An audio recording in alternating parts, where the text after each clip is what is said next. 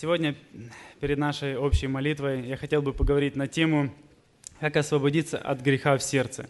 И нашей центральной, центральным местом Писания будет 35-й Псалом, в синодальном издании это 36-й Псалом. Итак, прочитаем. Псалом 36.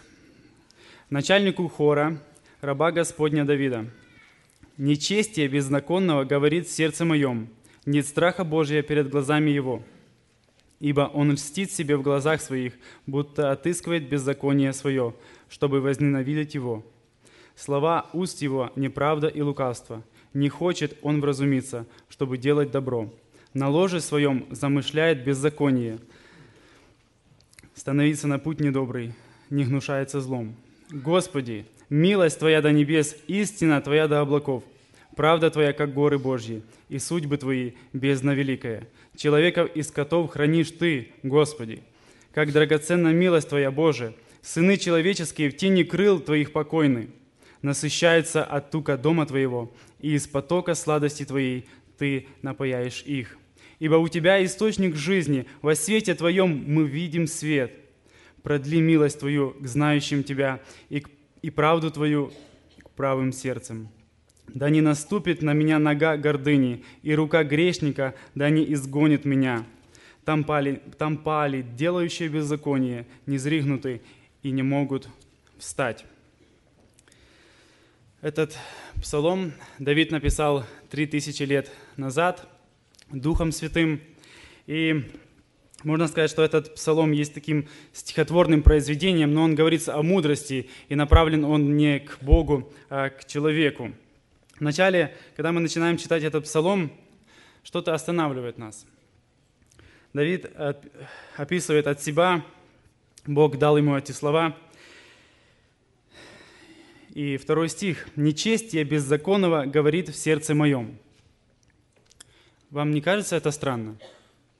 Нечестие беззаконного, допустим, может говорить сегодня через э, средства массовой информации – может говорить через телевидение, может говорить на бигбордах.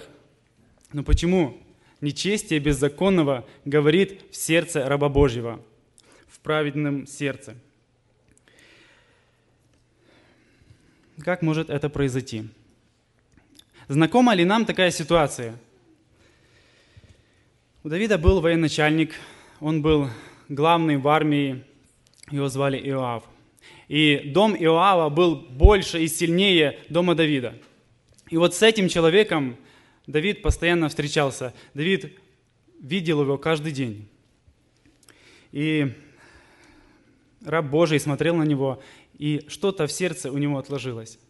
О чем-то он начал думать и начал переживать, и это просто полностью было размышлением его сердца.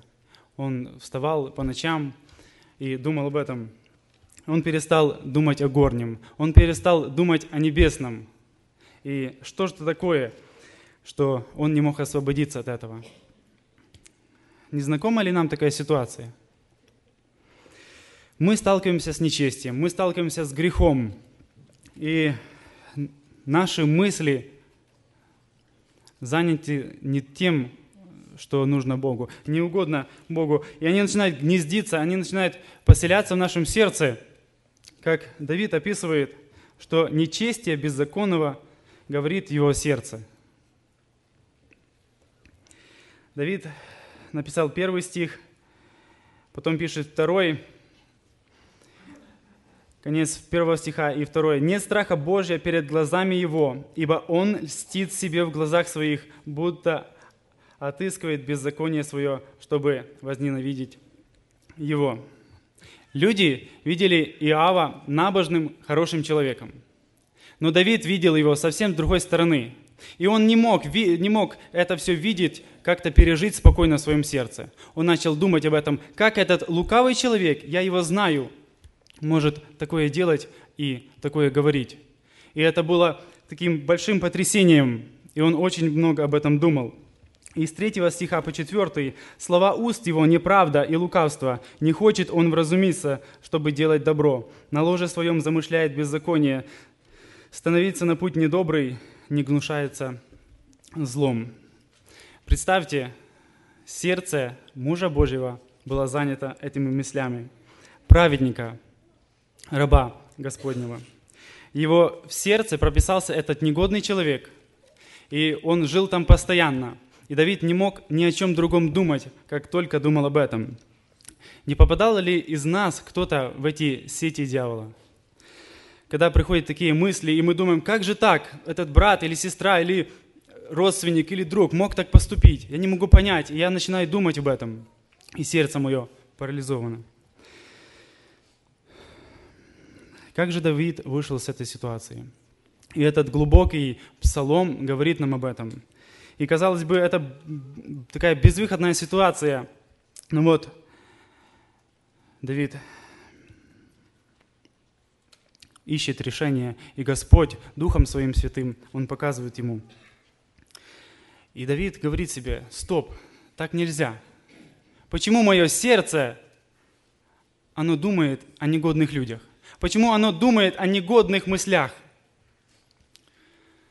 И Давид говорит, Бог создал сердце мое не для этого. Бог хочет, чтобы там было что-то другое, что-то приятное, угодное Ему. Почему я размышляю день и ночь об этом? Почему оно не дает мне покоя? И может кто-то из нас скрывает и говорит, нет, со мной такое не происходит. Но Давид был муж по сердцу Божьему, и он открыл тайны и сказал, да, мое сердце, и в моем сердце поселился этот негодный человек. Во второзаконии записаны слова, как Бог когда-то учил свой народ. Это 4 глава, 39 стих, Второзаконие. «Итак, знай ныне и положи на сердце твое, что Господь есть Бог на небе вверху и на земле внизу, и нет еще кроме Него». И Давид так и сделал. Давид понял, что нужно положить в свое сердце что-то приятное и угодное, и тогда это нечестие, оно выйдет из его сердца. И результат мы видим в пятом стихе. «Господи, милость Твоя до небес, истина Твоя до облаков». Давид просто восклицает, он понял этот смысл, он понял, что ему преграждает и где выход. Он начинает величать Бога, величать за Его милость, за Его богатство благодати. И он говорит, истина твоя до облаков. Истина – это уставы Господни. И насколько далеко облака? Может быть, два километра, четыре, шесть, восемь. Но Давид понимает еще одну истину, и он говорит, милость твоя до небес. Небеса намного выше облаков – и милость Господня, она насколько непостижима, насколько велика. И Давид размышлял, возможно, о своей юношести, о своей молодости, когда на него нападал медведь или лев, и как Господь миловал его, как Господь проводил его. И он понял, что Бог – это главный в его жизни. Кроме того, что Давид наполняет свое сердце милостями Господними – он наполняет свое сердце и обещаниями Господними. И шестой стих об этом говорит. «Правда твоя, как горы Божьи». Божья правда – это не маленькие холмики, которых не видно из-за кустов. Это большие горы Божьи. Это Божье обетование. И как мы можем увидеть Божье обетование? Или можем мы вообще их видеть? Можем. И Господь призывает нас к этому и говорит, открой Писание. Мое Писание наполнено этими обетованиями, наполнено этими обещаниями для тебя. я исполню. И Давид, наверное, вспоминал пример Иакова, когда он бежал от своего брата Исава. И когда нужно было уже возвращаться, и Господь проговорил к Якову и говорил, что тебе нужно возвращаться, он понимал, что там его ждет. Он понимал, что эта проблема еще не решена. Он не приносил эту проблему перед Богом. И там его ждет опасность. И мы читаем Бытие, 32 глава, 9 стих. «И сказал Иаков, Боже отца моего Авраама, Боже отца моего Исаака, Господи, сказавший мне, мне, возвратись в землю Твою, на родину Твою, и я буду благотворить Тебе». Да, ты так сказал, Господи. Ты обещал, что сохранишь меня. И вот я иду, несмотря ни на что, и я держусь только за твои обетования, говорит Иаков. И он не пошел назад, он не возвратился, у него не было сомнения, у него было только обетование Божье, за которое он так крепко держался. И Давид это также понял, и он держался за обетование Божье, которые большие, как горы Господни. И Давид, смотря на свое сердце, сказал, пусть туда войдут все обетования Божьи. Можем мы сегодня, сейчас подумать и вспомнить обетование Божье? Я зачитаю несколько. Псалом 4, 8 стих.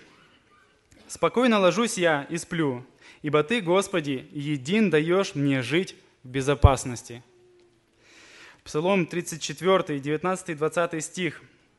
«Много скорбей у праведного, и от всех их избавит Господь.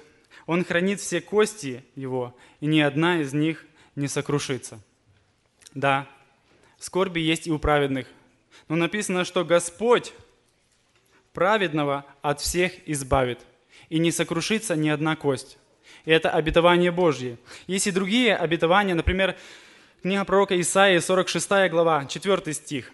«И до старости вашей я тот же буду, и до седины вашей я же буду носить вас. Я создал и буду носить, поддерживать и охранять вас». И очень много-много обетований. Я уверен, что из вас многие знают, и многие напоминают себе. И многие живут этим, и многих есть в сердце эти обетования. Еще Давид наполняет свое сердце осознанием Божьих судеб. Судьба от Господа, она не сама по себе – Бог определяет судьбу. И правда твоя, как горы Божьи, и судьбы твои, бездна великая. Можете себе представить эту великую бездну? Насколько она глубока, насколько широка? Вот, такие, вот такая бездна Божья судеб, и бездна Божья и моей судьбы – бездна Божья и вашей судьбы, и каждого человека, живущий на земле. Мы не можем знать завтрашний день, мы не можем знать послезавтрашний день, но Господь это знает, и Он контролирует. Давайте вспомним для примера одного удивительного молодого человека, Иосифа. Он был богобоязненный, он был благословенный, и его очень любил отец. И когда братья захотели убить его, они вкинули его в яму и уже хотели убить. И эта толпа, которая была над ним, братьев, очень часто так случается, когда толпа собирается, они доводят дело до конца. Но тут пришли э, измаильтяне и выкупили его.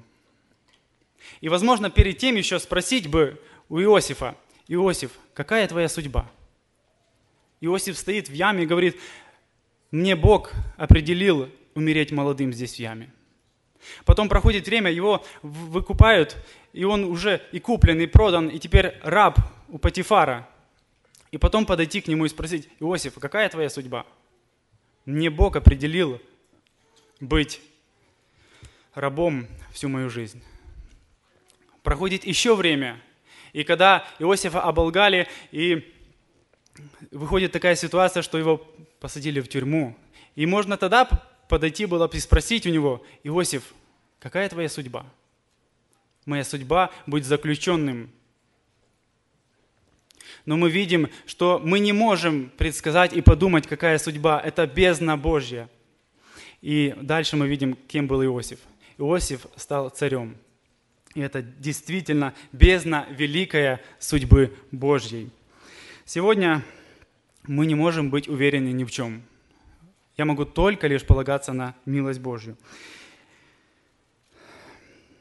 Может, кто-то сегодня смотрит в зеркало и смотрит, я старею, ничего не происходит. Но в послании Иоанна, 3 глава, 2 стих говорит, «Возлюбленные, мы теперь дети Божьи, но еще не открылось, что будем. Знаем только, что когда откроется, будем подобны Ему, потому что увидим Его, как Он есть» не знаем, не открылось. Вот это большая гора, но когда мы проезжаем эту гору, мы видим большой прекрасный горизонт. И Господь говорит, что я сделаю вас, вы будете прекрасные, как Иисус Христос. И иногда смотрят на людей в возрасте, и приходит вот эта старость, приходит вот эта немощь, и говорят, оскудел разум. Наверное, не был святой. Но в Господа совсем по-другому. Да, внешний наш человек, он разрушается, но внутренний наш человек, он обновляется из дня на день. И это непостижимое, и это действительно непонятно. Но Господь контролирует эту судьбу. Господь руководит нашей жизнью. И мы будем очень удивлены, когда мы все встретимся на небесах. Мы будем очень удивлены. И еще в сердце Давида поселилась еще одна мысль. Он удивляется Божьему промыслу. Седьмой стих. «Как драгоценна милость Твоя, Боже!» Он смотрит на этот мир – он смотрит, как все прекрасно устроено. Он смотрит, как Бог создал это в гармонии, как все контролирует. И дальше в псалмах написано, что Бог охраняет, и оно нерушимо и непоколебимо. И за всем смотрит Бог. И это восхищает Давида. И это входит в его сердце и вытесняет все ненужное. И зачем нам сегодня думать о каких-то неурядицах экономических, политических, когда я сегодня могу размышлять о том, какой милостив Господь, какие Его благости, что Он охраняет меня, что Его судьбы непостижимы и Божьи попечения, они вечны. И вторая половина седьмого стиха, восьмой стих. «Сыны человеческие в тени крыл твоих покойны, насыщаются от тука дома твоего, и из потока сладостей твоих ты наполняешь их». Какие прекрасные слова. И где же эти крылья? И Давид говорит, где эти крылья? Он говорит, в доме Божьем. И когда он приходил в Дом Божий, действительно, Давид очень много писал об этом, и говорит, я просто окрылен. Я насыщаюсь, и Господь насыщает мое сердце. И действительно, у меня есть Дом Божий, говорил Давид. У меня есть место, куда могу я прийти и насытиться, и мой дух будет напитан. И это большое благословение – Сколько милостей Бог изливает сегодня на нас. Замечаю ли я это? Могу ли я оценить, насколько много милостив Господь ко мне? На что я могу поменять это? Разве я могу поменять это все на мысли о негодном человеке? И дальше, 9 стих. «Ибо у тебя источник жизни, во свете твоем мы видим свет». Как много благословений Божьих я вспоминаю сегодня. Как много благословений Божьих я говорю другим людям. Я делюсь с другими людьми, я свидетельствую этих благословениях. Сколько благословений сегодня в моем сердце остались, не забыты. Это также для нас большое научение. И Давид начал размышлять об этом. И он зажегся этим, и у него возник дух молитвы, и он даже уже молился не за себя, а начал говорить о других, начал молиться о других, о тех, кто не знает его. В 10 стихе «Продли милость твою к незнающим тебя и правду твою к правым сердцам». Он уже увидел не только свою проблему, он оставил свою проблему. И смотрите, что пришло. Благодарность Богу и желание молиться за другого – за того, кто не знает Его.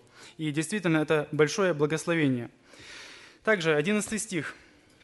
«Да не наступит на меня нога гордыни, и рука грешника да не изгонит меня». Это молитва о том, чтобы Бог контролировал ситуацию. Бог контролировал мою жизнь. Не я, не как я хочу, но как Ты, Господи. И действительно, Бог контролирует мою ситуацию, я даже не могу представить. Я не могу подумать об этом, но Бог это совершает. Вот Давид хотел взять под контроль Иоава. Но Господь говорит, оставь его. Господь говорит, думай о чем-то другом, о том, что угодно мне. И когда сердце наполнено Божьими благословениями, там пребывает Дух Господень, тогда я действительно с легкостью говорю, Господь, контролируй все. Я приношу Тебе, к Твоим ногам, все, что я имею всю мою жизнь. Контролируй, веди меня. Вот все, твои, все мои ситуации, все мои обстоятельства пусть будут у тебя. А этот человек грешник, пусть он останется. Потому что я знаю, что ты контролируешь ситуацию. Я знаю, что ты вправе разрешить это все. И как страшно, когда мы пытаемся взять свои, все в свои руки – когда мы начинаем контролировать это все, когда мы, я думаю, что я что-то могу, что-то я могу э, сделать другое, что-то я могу повлиять на эту ситуацию. но Бог говорит совсем иное. И последний стих напоминает нам об этом. Там пали, делающие беззаконие, незригнуты и не могут встать. Эти беззаконники насколько упали, что встать не могут. Друзья, и это беззаконие, когда мы берем все в свои руки. Это беззаконие, когда я начинаю контролировать, что мне делать, что не делать. Когда я сам решаю свою жизнь. Это является беззаконием. Итак, сегодня для нас есть пища для молитвы. Мы будем молиться. Я хотел бы, чтобы каждый из нас сказал Господу, пусть мое сердце будет наполнено вот теми сокровищами Твоей благодати, Господь. Во имя Иисуса Христа. Аминь. Помолимся.